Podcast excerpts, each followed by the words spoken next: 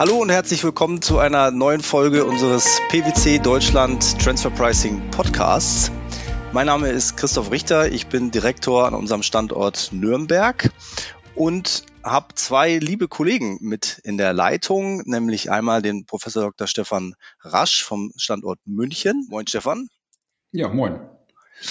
Und den lieben Kollegen Benedikt Wenzel, ebenfalls vom Standort Nürnberg. Moin Binne. Moin, grüß dich. Hi. Ja, sprechen möchten wir heute über die neuen Verwaltungsgrundsätze für Rechnungspreise, die das ähm, BMF Anfang Juni diesen Jahres veröffentlicht hat.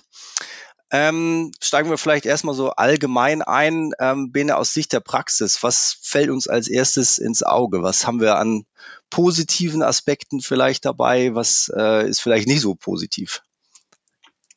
Ja, äh, wenn man da mal anfängt und das neue Dokument heruntergeladen hat und es geöffnet hat, dann fällt wahrscheinlich als allererstes ins Auge, wenn man, wie ich, gern auf Papier liest, äh, dass es der Umwelt zuliebe vielleicht nicht so schlau ist, dieses gesamte Dokument auszudrucken, weil das tatsächlich jetzt in den zwei Jahren scheinbar auf über 800 Seiten, also auf genau 805 Seiten angewachsen ist. Mhm. Ist jetzt aber nicht so, als hätte die Finanzverwaltung in den letzten zwei Jahren seit dem ja, Verwaltungsgrundsätzen 2021 wirklich über 750 neue Seiten selbst geschrieben, sondern ähm, die OECD-Verrechnungspreis-Leitlinien wurden jetzt dieses Mal direkt in das Dokument mit aufgenommen, äh, in der Version 2022 auf Deutsch, was natürlich praktisch ist und auch zeigt, dass die Finanzverwaltung die OECD-Leitlinien ernst nimmt, äh, was das ganze Dokument aber insgesamt schon ein bisschen unübersichtlich macht. Ähm, mhm.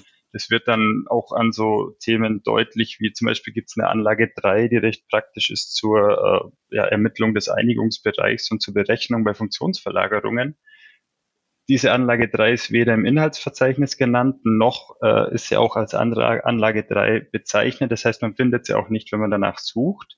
Mhm. Und sie ist tatsächlich ganz hinten auf den letzten drei Seiten. Das heißt, theoretisch müsste man einmal durch das gesamte Dokument, bis man tatsächlich diese letzten drei Seiten findet, was natürlich ein bisschen ja, aufwendig ist, weil es vermutlich keiner schafft, jetzt in den nächsten Wochen diese 805 Seiten von Anfang bis zum Ende zu lesen.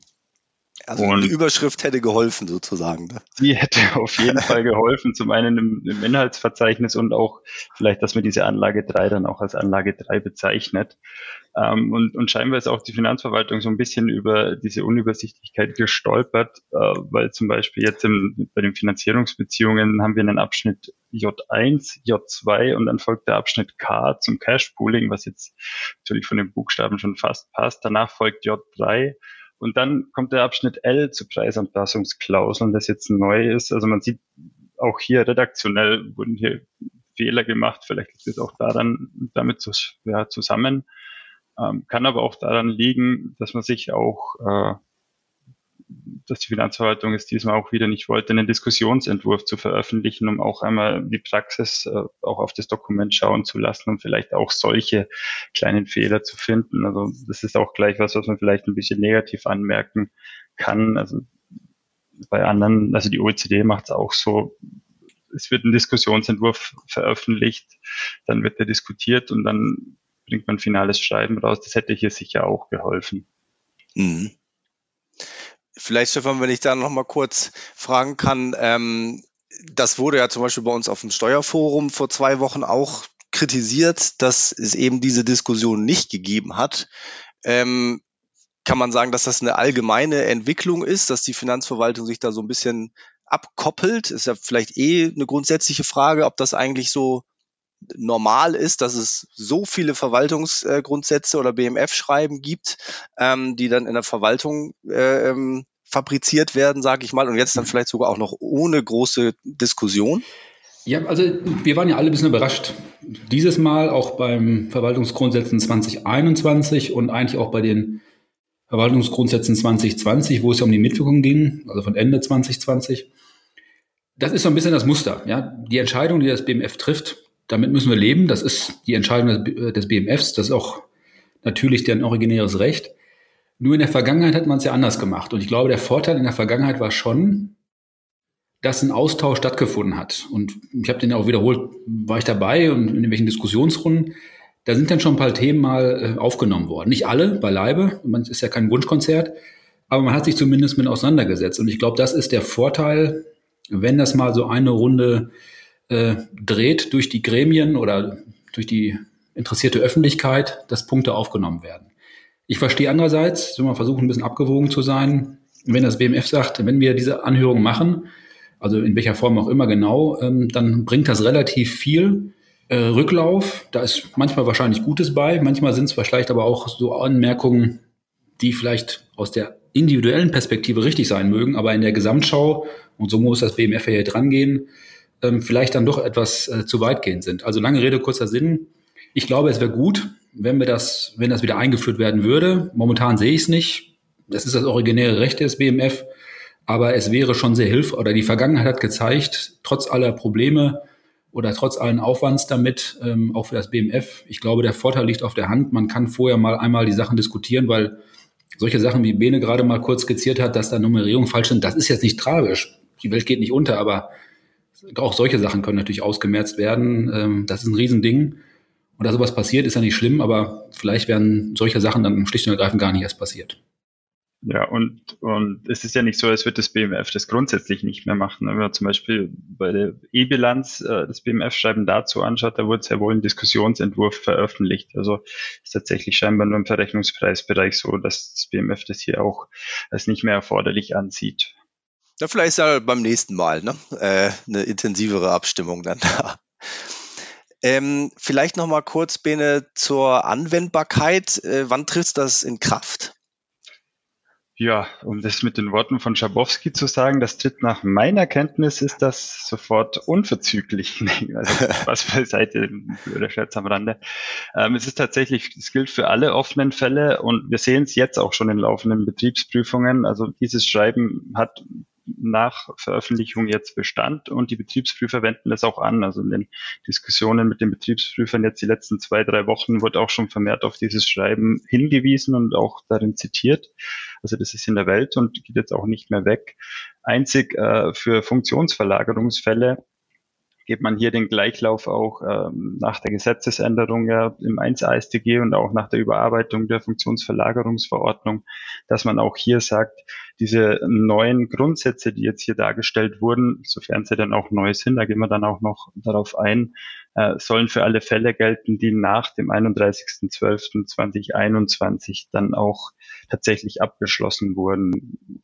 Kann dann auch wieder problematisch werden bei Fällen, die es sich vielleicht irgendwo um diesen Zeitraum ja, verlagert wurden. Ne? Also wenn man sagt, es, es wurde begonnen in 21 und die Finanzverwaltung geht davon aus, es wird vielleicht noch abgeschlossen in 21, der Steuerpflichtige denkt eher daran, dass das noch weiterläuft oder andersrum.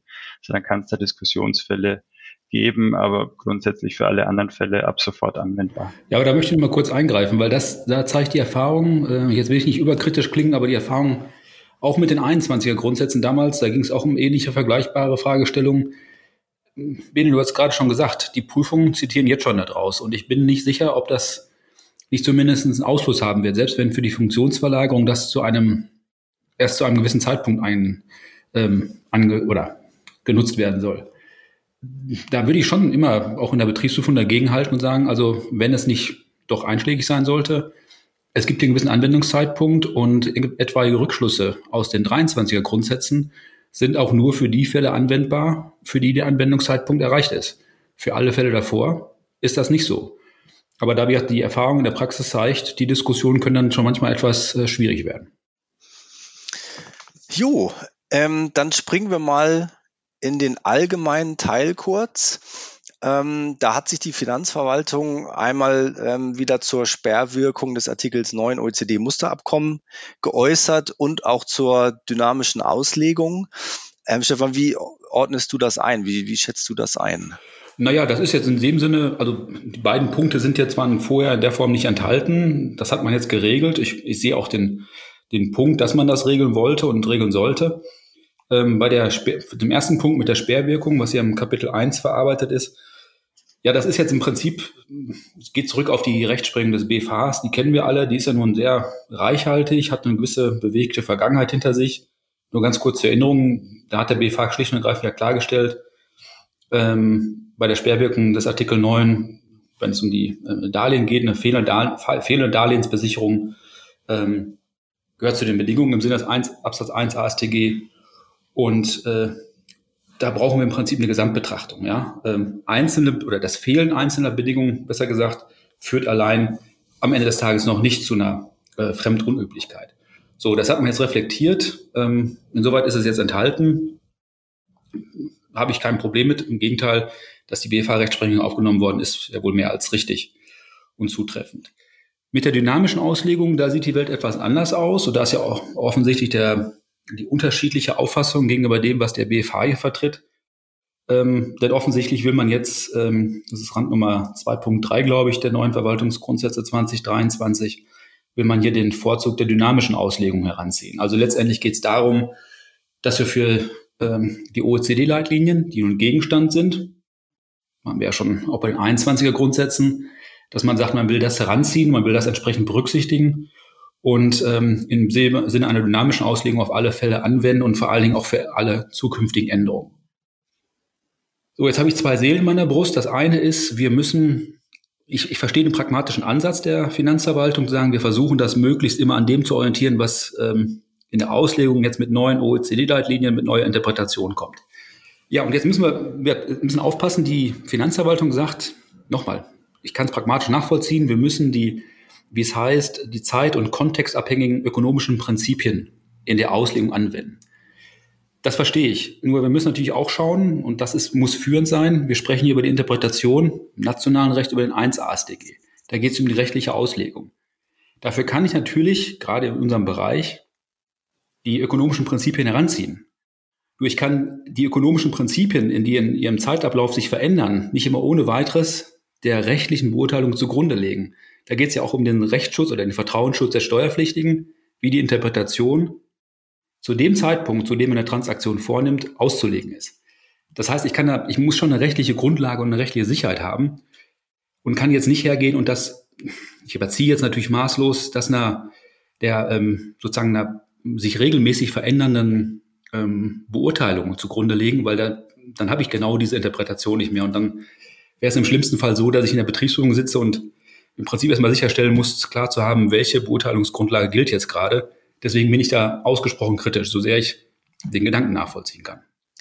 Ähm, und also vielleicht nur so zum, zum Praktischen, ähm, wie, wie man sich das vorstellen kann. Also man würde davon ausgehen, wenn jetzt in der Betriebsprüfung ein Betriebsprüfer sich das vornimmt und diese, diese Sichtweise ähm, sich annimmt und, und, und sagt, das, das sind meine Anweisungen sozusagen, ist man wahrscheinlich in einer schwierigen Diskussion, oder? Das würde ich vermuten. Also, theoretisch. Ja, ich glaube nicht nur theoretisch, sondern auch praktisch, weil ich natürlich dann, im Prinzip müssen wir uns erstmal ausdiskutieren, äh, was sind jetzt die zugrunde legenden, die zugrunde zu legenden ökonomischen Prinzipien und wie beurteile ich die und wie lege ich die aus?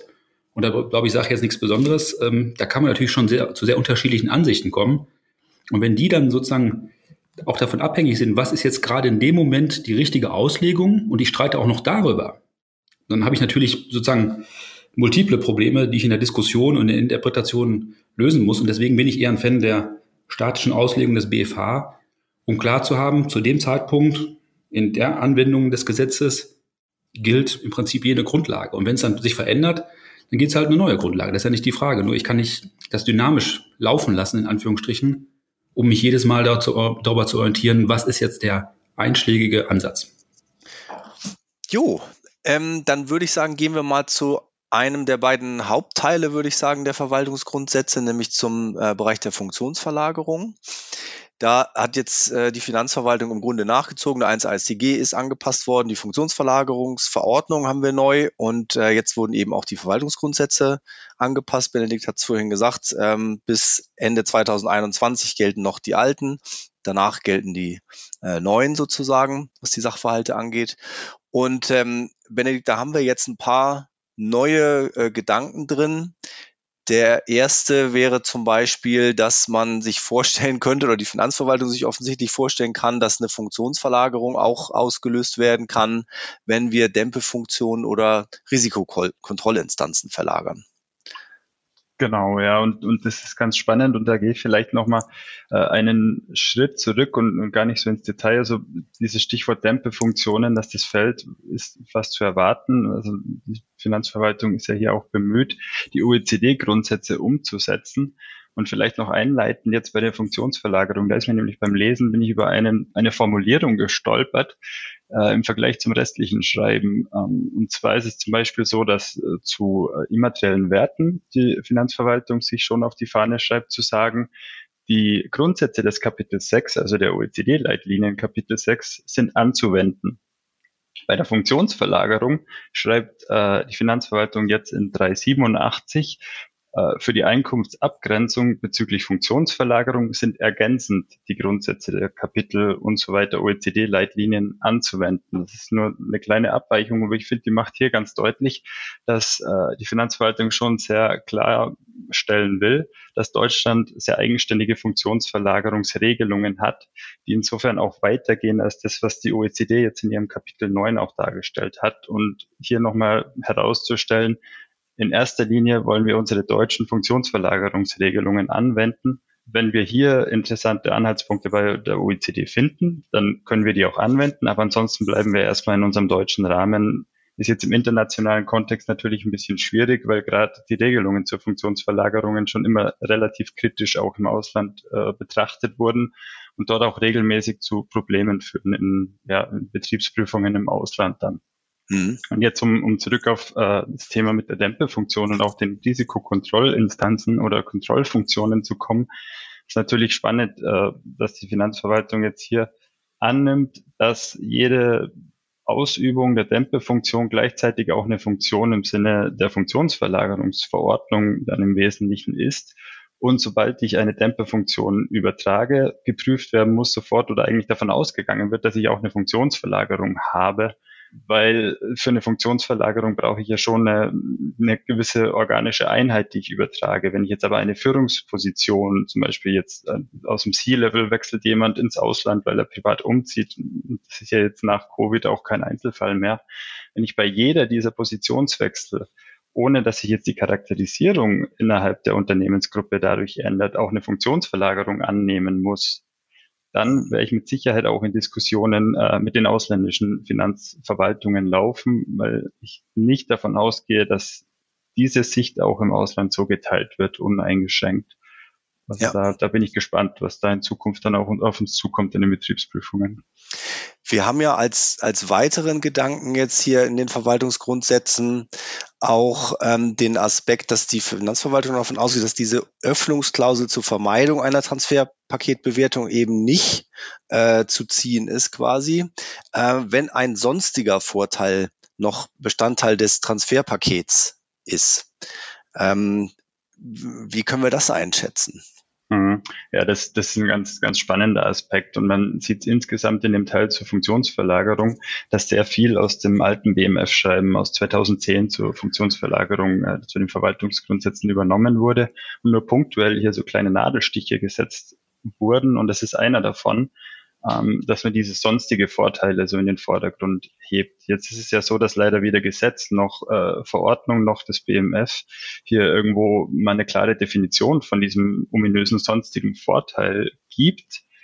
Und umso spannender finde ich es jetzt, äh, dass man dann kategorisch sagt, sobald ich einen sonstigen Vorteil äh, habe und den identifizieren kann, dann kann die Öffnungsklausel nicht mehr möglich sein. Und die Öffnungsklausel besagt ja nach 1 Absatz 3 Funktionsverlagerungsverordnung, dass ich ähm, ja keine Transfer Transferpaketbewertung machen muss, wenn äh, nur ein unwesentlicher Teil an immateriellen Werten äh, Teil des Transferpakets ist. Das heißt, dann kann ich die Wirtschaftsgüter auch einfach einzeln bewerten und vergüten nach den Grundsätzen ja, der Fremdüblichkeit.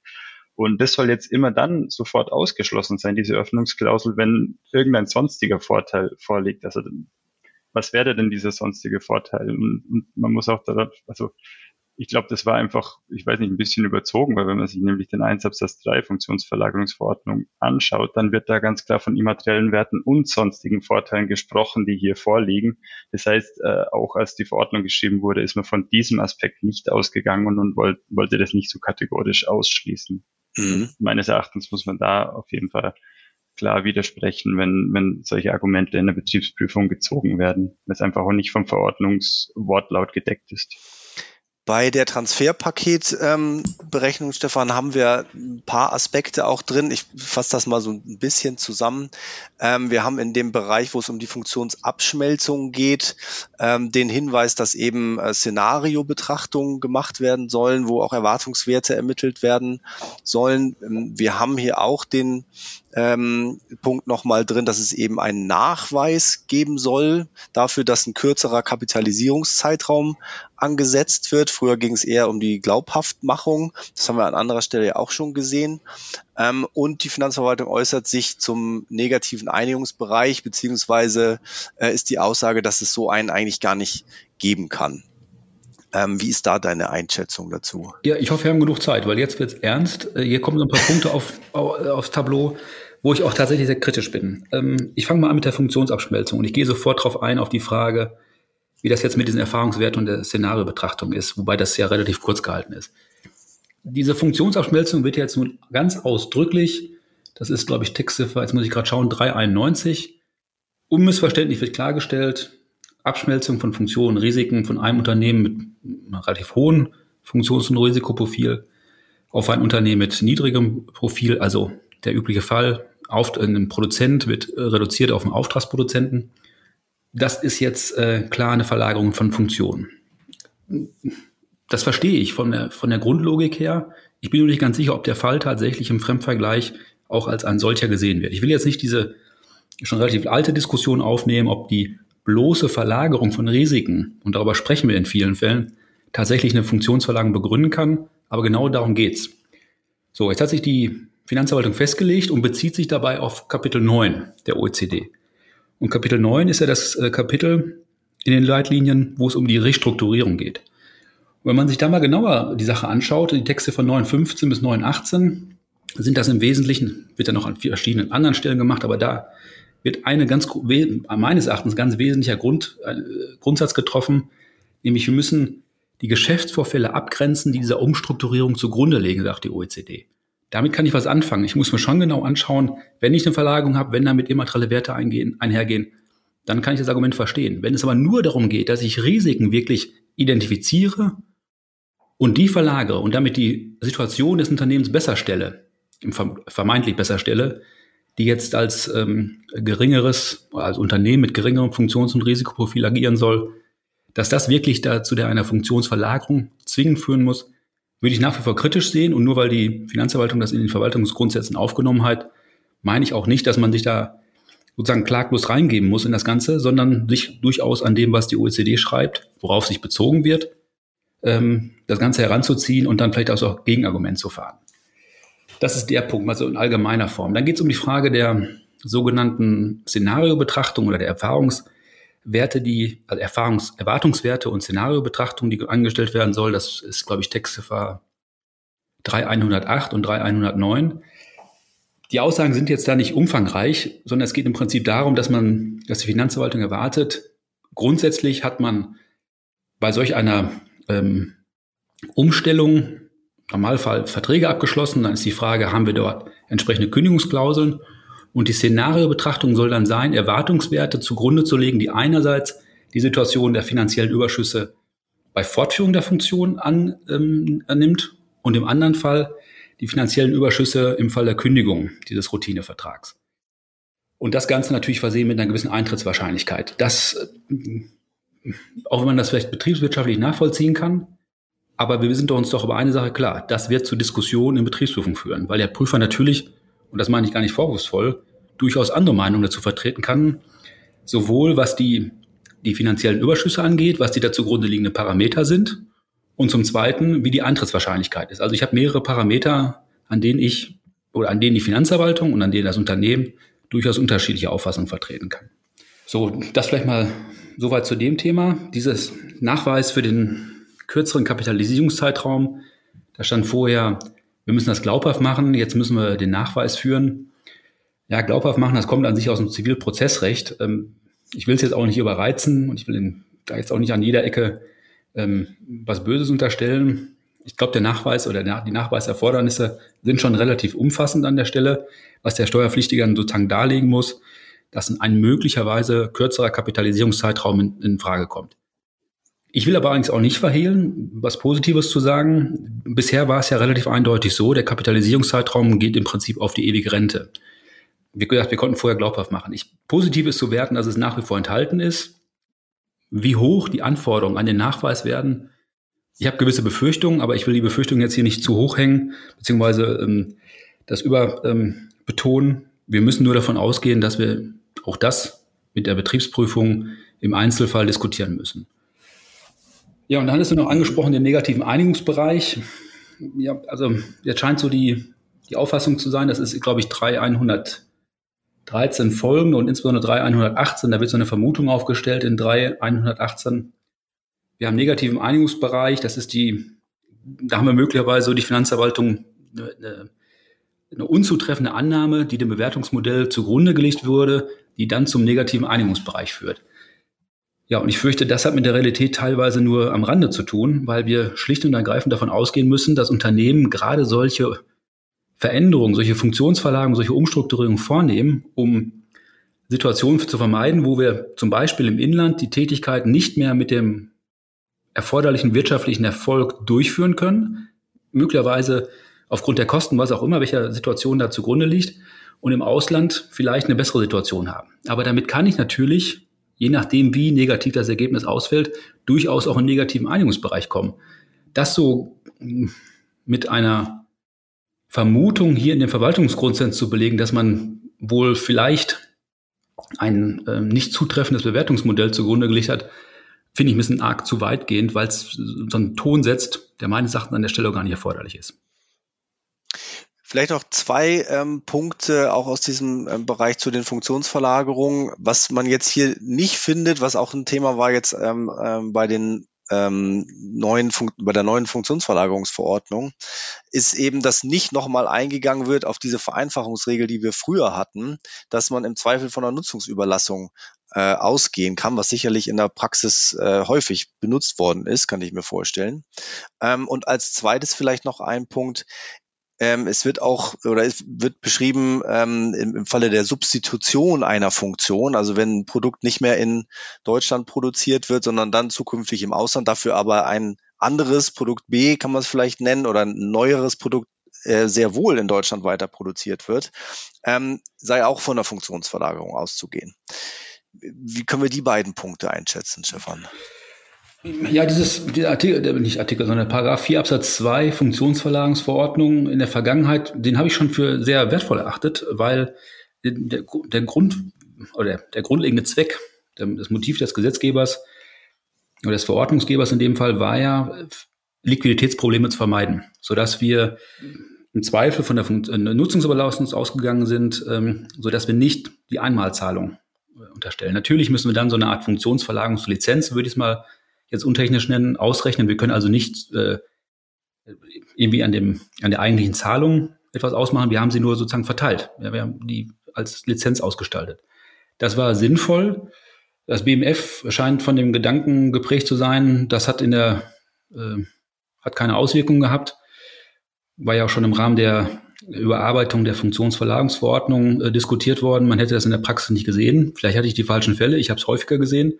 Also soweit weiß ich gar nicht, warum äh, man da wenig praxistauglich unterstellt, wenig, wenig Praxistauglichkeit unterstellt hat. Ich glaube schon, dass es praktisch sehr bedeutung, äh, bedeutend war. Allerdings muss man auch sagen, ich würde nicht davon ausgehen, dass man es nicht so interpretieren kann, dass auch in Zukunft diese Möglichkeit besteht. Nochmal, es geht ja nicht darum, durch eine Lizenz den Betrag zu reduzieren, sondern es geht darum, wenn wir feststellen, wir haben eine Funktionsverlagerung und wir müssen das bewerten, dann ist die einzige Frage, die verbleibt, Einmalzahlung mit hoher Liquiditätsproblematik verbunden, potenziell, und auf der anderen Seite das als Lizenz auszustalten. Da gehen wir nicht davon aus, dass der Betrag reduziert wird, sondern es geht darum, den richtigen Betrag festzusetzen und dann zu verteilen. Warum das jetzt nicht auch in Zukunft möglich sein soll, auch wenn der Paragraph 4 Absatz 2 weggefallen ist, erschließt sich mir noch nicht so ganz. Also da würde ich auch mal abwarten wollen, was die Praxis so bringt. Ja, und bei der Substitution, also wenn man dafür, wenn man es versucht einzuordnen, sagt ja, ich glaube, Randziffer 399 müsste es sein. Da geht es um die äh, Funktionsverdopplung nach wie vor. Auch das war schon früher so. Seit 2008, seit, seit der Unternehmenssteuerreform, ist eine Funktionsverdoppelung gerade keine Funktionsverlagerung. So, jetzt sagt man aber inzwischen, oder zumindest nach Auffassung der Finanzverwaltung, ähm, eine Funktionsverlagerung ist auch in den Fällen der Substitution einer Funktion durch eine andere ähm, Funktion auszugehen. Ähm, ich bin nicht ganz sicher, und das ist für mich der entscheidende Punkt, ich will es ganz versuchen, ganz kurz zu machen, ob jetzt ein fremder Dritter wirklich bereit wäre, ein Geld zu zahlen äh, dafür, das würde ich doch mal wirklich in Frage stellen wollen. Weil insbesondere in solchen Situationen, wo wir bisher einen Verlust hatten in der Funktion und wir substituieren das, ob ich dann wirklich sagen würde, ich muss dafür jetzt ein Geld bezahlen. Also ich, damit komme ich nicht so ganz klar. Ich glaube, das ist praktisch nicht genügend fundiert. Wir müssen, glaube ich, da an der Stelle schauen, wie sich das in der Praxis ausüben wird. Alles klar. Vielleicht ein ganz kurzes Fazit noch, äh, Bene. Ähm, alles neu ist es wahrscheinlich nicht. Wir haben ein paar Konstanten vermutlich im Vergleich zu den alten Verwaltungsgrundsätzen, Funktionsverlagerung, aber so ein paar neue Gedanken sind drin. Ne? Ja, also das, das glaube ich, muss man mal ganz, ganz klar auch herausstellen. Ähm, dadurch, dass jetzt in den Verwaltungsgrundsätzen 23 ähm, das als ganz neues Kapitel eingefügt wurde, sieht so aus, als hätte jetzt hier die Finanzverwaltung einfach komplett neue Gedanken auch zur Funktionsverlagerung äh, dargelegt und hätte hier quasi das Rad neu erfunden. Wenn man es mal ganz genau eins zu eins auch mit den Verwaltungsgrundsätzen Funktionsverlagerung vergleicht, dann sieht man, dass schon sehr, sehr viele äh, Abschnitte und Randnummern wirklich wortgleich übernommen wurden und nur punktuell daneben ergänzt oder verändert wurden mit den schon angesprochenen Punkten ähm, eben bei der Verlagerung Dämpefunktion als Stichwort oder auch eben bei sonstigen Vorteilen im äh, Vergleich zu oder in Bezug auf die Öffnungsklausel. Was ich ein bisschen schade finde, ist, jetzt ist es ja schon auch wieder eine Weile her, dass die Funktionsverlagerungsverordnung überarbeitet wurde. Es wurde auch entsprechend kommentiert. Und ich finde, die Finanzverwaltung hätte hier jetzt nochmal die Chance auf so ein bisschen Wiedergutmachung gehabt, auch jetzt angesprochen auf die Frage der Nutzungsüberlassung als im Zweifel stehend dann anwendbar, wie es Stefan jetzt gerade erwähnt hat. Und aber auch mal generell äh, ein Statement zu machen, zu sagen, wenn ich eine Routinefunktion verlagere, zum Beispiel, dann habe ich keine Transferpaketbewertung. Aus der Literatur ist da die Meinung eigentlich relativ deutlich und es macht auch einfach keinen Sinn, hier eine Transferpaketbewertung anzulegen, wenn ich einfach nur eine Routinefunktion ins Ausland verlagere. Auf äh, solche für den Steuerpflichtigen positiven Aspekte ist die Finanzverwaltung jetzt leider nicht eingegangen. Aber insgesamt muss man schon sagen, dass es auch sehr vieles äh, erwartbar auch zu Funktionsverlagerungen war und insofern auch nicht alles neu ist. Dann gehen wir mal zu dem zweiten größeren Block, ähm, für den wir wahrscheinlich jetzt nicht so viel ähm, Zeit aufwenden, aber es ist natürlich ein, wichtiger Bereich, äh, Thema Finanzierung. Ähm, was hat sich hier geändert? Was, was ist kritisch?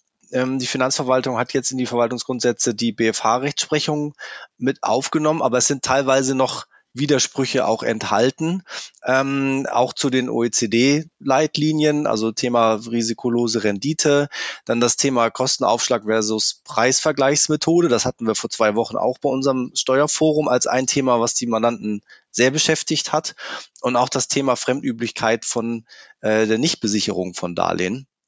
Äh, wie ist deine Einschätzung da, Stefan, zu diesen Themen? Ja, du hast schon gesagt und haben auch, glaube ich, ganz am Anfang gesagt, wir haben hier die Situation mit den Finanzierungsbeziehungen, musste was getan werden. Ich will es gar nicht zu lang machen, aber wir haben eine sehr bewegte Geschichte. Wir hatten zwischendurch mal den Paragraphen 1a, 1a AStG, Entschuldigung, der als Entwurf da war, aber dann nicht umgesetzt wurde. Dann kriegten wir in den Verwaltungsgrundsätzen 2021 die, das Kapitel zu den Finanzierungsbeziehungen so und danach kamen in der Folge doch eine Reihe von Entscheidungen, oder die überschnitten sich gerade aus 2021 und dann 20, Anfang 2022 gibt es eine Reihe von Entscheidungen, wo der BFH gewisse Dinge sehr deutlich ausgeurteilt hat. Ich glaube, im Sinne der Unternehmen ausgeurteilt hat. Da ging es ja unter anderem um die Frage, wenn wir fremdübliche Darlehenszinsen, bestimmen müssen, dann äh, ging es einmal darum, welche Methoden können angewendet werden. Wir kennen alle dieses ominöse Urteil des FG Münster, wo man gesagt hat, die Preisvergleichsmethode hat keine Grundlage, müssen auf, den, auf die Kostenaufschlagsmethode gehen da hat der BFH für deutliche Klarheit gesorgt, meines Erachtens, dass es durchaus möglich ist. Natürlich muss man sich anschauen. Der BFH hat auch ausgeurteilt, dass wenn wir auf die Bonität abstellen, dass auf die Bonität im Sinne Standalone-Rating abzustellen ist. Auch das ist, glaube ich, so ein bisschen der Unterschied zu dem, wie die Finanzverwaltung das ange ähm, oder bisher beurteilt hat soweit haben wir eine gewisse Klarheit geschafft. Ähm, es gibt dieses auch relativ aktuelle Urteil aus dem Jahr, aus dem, vom Anfang 2022. Ein Punkt, den ich da nicht ganz unwichtig finde, dann ist es um die Frage sozusagen der zweistufige Analyseansatz für Darlehen. Erstens Anerkennung ähm, als, als äh, Fremdkapital im Grunde nach und zweiter Schritt dann Ermittlung des fremdüblichen Zinssatzes. Da kann ich nur ganz dringend empfehlen, mal in die OECD-Leitlinien Kapitel 10 reinzuschauen. Das ist relativ weit am Anfang. Da geht es nämlich um die Frage ähm, Abgrenzung Eigenkapital, Fremdkapital. Ähm, da gibt es auch so gewisse Szenarienanalysen. Äh, kann ich nur empfehlen. Wir haben da einen kleinen Kommentar zu geschrieben. Da haben wir das mal ausführlicher dargelegt. Das sind also Aspekte, die eine Rolle spielen. Und die Deutsche Finanzverwaltung verweist ja ausdrücklich auf die OECD. Widersprüchlichkeiten ergeben sich auch in gewissen Rahmen. Ähm, das ist insbesondere Textziffer ähm, oder Randziffer 3.125. Da ist nochmal wichtig sozusagen der Abgleich zwischen der BFH-Rechtsprechung und dem, was jetzt die äh, Finanzverwaltung, also das BMF in 3.125 aufgenommen hat, weil da ist tatsächlich so ein gewisser Widerspruch zu erkennen. Äh, die Finanzverwaltung geht davon aus, wenn wir Darlehenszins bestimmen wollen, dass Finanzierungsgesellschaften, die das Risiko aus Sicht der Finanzverwaltung von Finanz Konzernfinanzierung nicht selbstständig kontrollieren können, dass die tatsächlich nur eine risikolose Rendite verlangen können. So, und das steht im Widerspruch zu dem, was jetzt wird aus der BFH-Rechtsprechung sich in der Form ergibt. Der BFH hat nicht gesagt, dass alles möglich ist und dass ähm, solche risikolosen Renditen nicht möglich sind, sondern es geht darum, ich muss mir im Prinzip anschauen, was liegt dem zugrunde und dann muss ich die einzelnen Bedingungen beurteilen und daraus einen richtigen Rückschluss ziehen. Meines Erachtens ist das das richtige Verständnis des Fremdvergleichs, nämlich genau das heranzuziehen.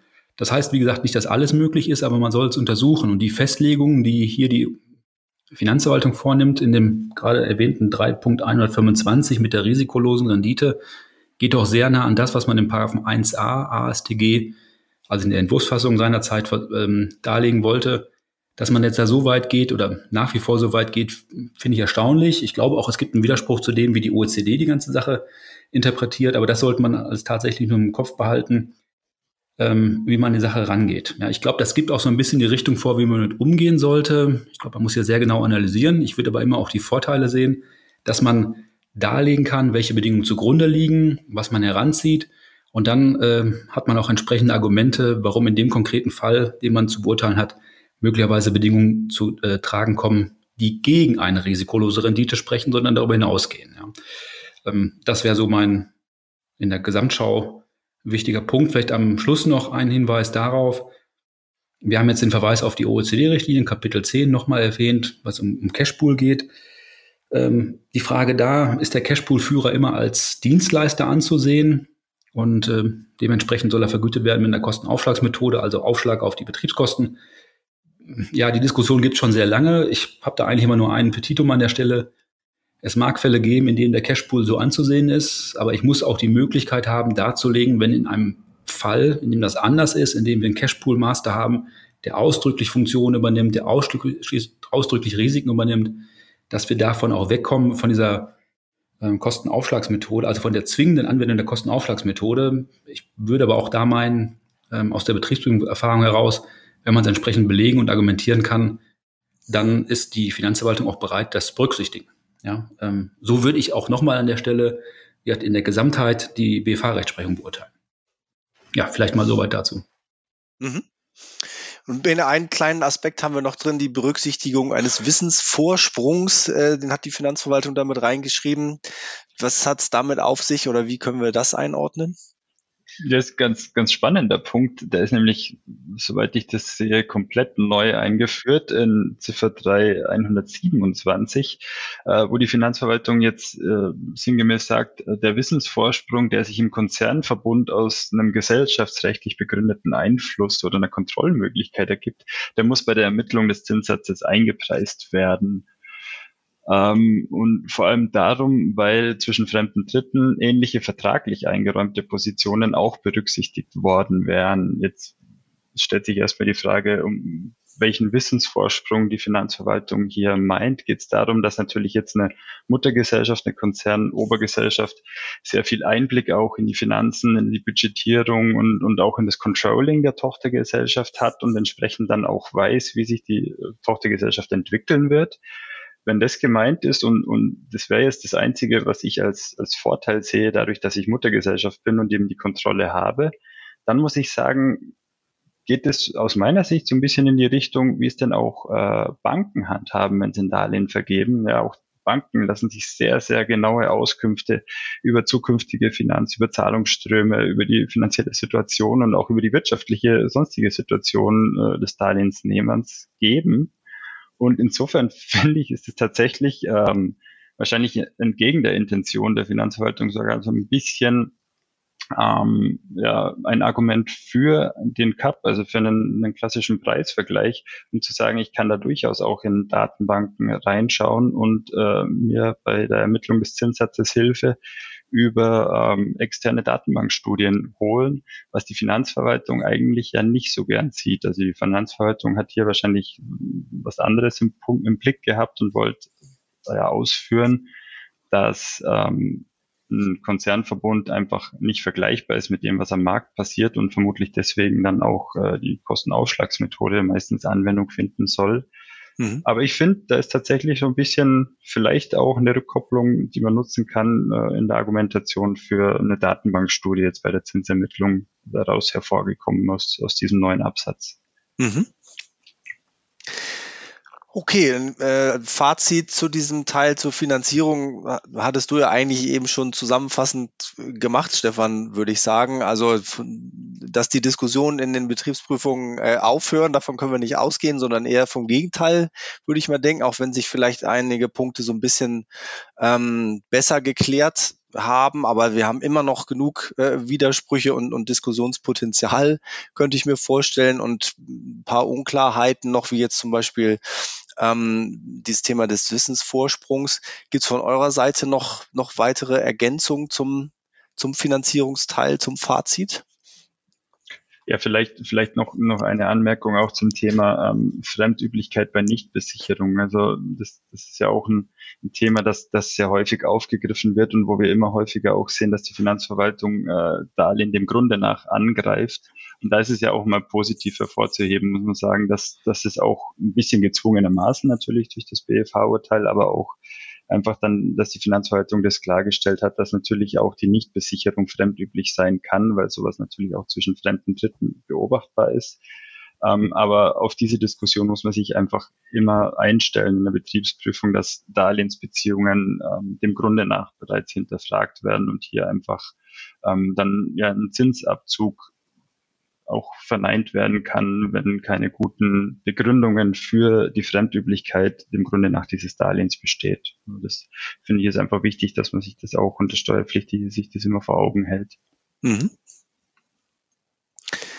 Jo, vielleicht zum Abschluss äh, noch Empfehlungen, die wir aussprechen können, ähm, äh, außer dass man sich natürlich damit beschäftigen sollte mit den Verwaltungsgrundsätzen oder äh, euren Aufsatz lesen sollte, der bald rauskommt. Ne? Ähm, weiß nicht, wann, wann das soweit ist und wo der genau rauskommt, aber ihr seid gerade dabei, ne? Ja, der kommt bald raus ähm, in der IWB. Kann ja. man sich mal durchlesen. Ich glaube, das wird sich lohnen. Aber wenn du fragst, Handlungsbedarf, ähm, was, soll man, was soll man tun?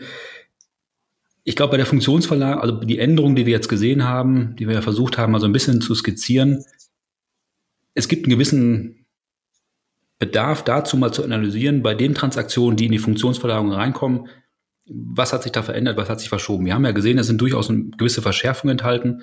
Also ich glaube, da sollte man dann schon mal drauf schauen. Auch die Bewertungsparameter, und jetzt meine ich es durchaus mal positiv gesprochen, eine gewisse Klarheit hat die Finanzverwaltung hier geschaffen, in welche Richtung sie gehen will. Ob ich die gut finde oder nicht, spielt überhaupt keine Rolle, aber ich habe zumindest eine gewisse Klarheit, dass ich entsprechende Nachweise bringen kann. Das sollte man sicherlich heranziehen. Und auch bei den konzerninternen Finanzierungen haben wir gesehen, man hat sich hier der Finanz, also im Wesentlichen der Rechtsprechung des Bundesfinanzhofs angeglichen. Und das finde ich auch gut, weil es einfach Klarheit gibt.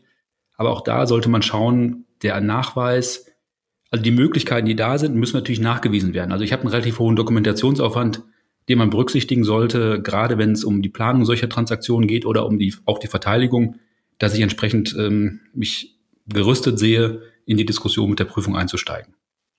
Mhm. Ja, das, das wäre, glaube ich, auch, auch mein, mein Fazit, also auch jetzt aus, aus meiner Zeit aus der Industrie die letzten Jahre, das, was die Unternehmen am meisten bewegt, vor allem in der Steuerabteilung, ist ja eine Planungssicherheit, Planungssicherheit, Entschuldigung, um auch irgendwo äh, dem Business nicht im Weg zu stehen, sondern ähm, da einfach mitzugehen, auch mit Entwicklungen, die jetzt direkt aus äh, dem operativen Geschäft getrieben sind. Und sofern man da jetzt tatsächlich keine komplett gegenteilige Meinung hat oder da ein großes Risiko sieht, lohnt sich schon ähm, ja irgendwo die Verwaltungsanweisungen als Rahmen und als Leitlinie zu nutzen. Weil immer dann, wenn ich mich auch innerhalb dieses Rahmens bewege, dann sollte ich auch einigermaßen äh, Diskussionen in der Betriebsprüfung ja aus dem Weg gehen können, sofern ich natürlich auch die Ressourcen habe, das ordentlich zu dokumentieren. Ähm, und da wird der Aufwand leider von Jahr zu Jahr offensichtlich auch ein bisschen größer. Okay. Ähm, ich würde sagen, dann sind wir mit unseren Themen soweit erstmal durch. Ähm, wir können vielleicht am Ende noch äh, eine, ein bisschen Werbung auch mal für Kollegen machen. Also neben unserem Podcast gibt es natürlich noch andere gute Podcasts, zum Beispiel vom Kollegen Arne Schnittger, der Podcast Frisch serviert. Der kommt, glaube ich, sogar jede Woche raus, wenn ich das richtig im Kopf habe. Ähm, habt ihr noch Podcast-Empfehlungen? Ja, müssen die fachlich sein oder?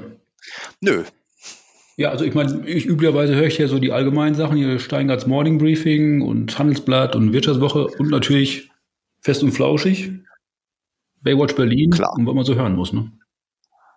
Absolut. Bene, noch irgendwelche Ergänzungen? Also bei, bei Fest und Flauschig bin ich immer dabei. Äh, ich als alter Läufer und Bergliebhaber habe jetzt einen schönen neuen Podcast entdeckt, auch Höhenmeter ähm, statt Kilometer von Kimi Schreiber und Ida Sophie Hegemann, zwei junge aufstrebende Trailrunnerinnen, also mal was ganz anderes als jetzt diese Steuerwelt, aber finde ich ganz schön von den beiden. Kann man auch mal reinhören, wenn man Interesse am Laufen oder am Berglaufen hat. Okay, dann äh, ergänze ich noch einen, äh, haben vielleicht die einen oder anderen schon gesehen, von Thomas Gottschalk und Mike Krüger, die Supernasen. Das ist ein bisschen albern, muss man sagen, teilweise, aber es ist teilweise auch ganz erfrischend. Also kann man mal reinhören. Gut, äh, dann haben wir es soweit. Ne? Dann sage ich vielen lieben Dank äh, an euch und vor allen Dingen an die Zuhörer. Bleiben Sie uns gewogen. Und äh, wenn Sie Fragen haben, natürlich zu den Themen, stehen wir Ihnen auch zur Verfügung. Äh, wir machen die ganze Woche über nichts anderes, als uns mit Verrechnungspreisen zu beschäftigen. Also äh, jederzeit gerne, hätte ich gesagt. Dann vielen Dank, Stefan und Ben. Ja, dann nicht für. Ne? Ja. Tschüss. Danke euch und ja, schönen Tag noch. Ciao. Jo, ciao.